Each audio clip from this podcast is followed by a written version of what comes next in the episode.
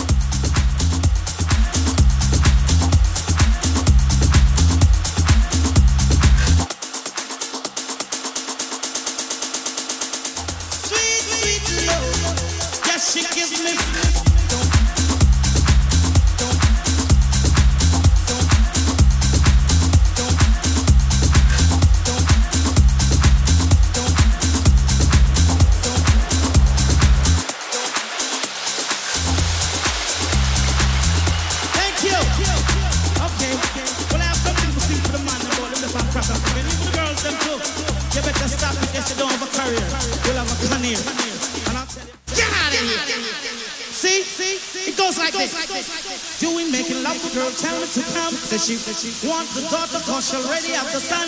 And if I don't come quick, I can't forget it. So I draw some jinxing and I take one sip. Should I see me just a gallop like a horse, I get whipped.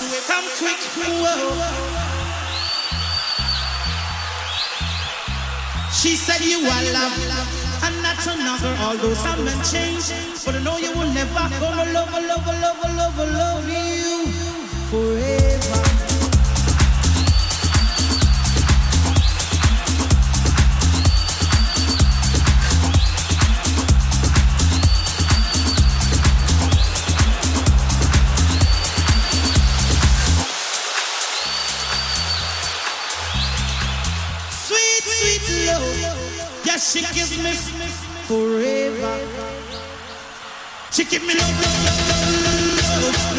Forever.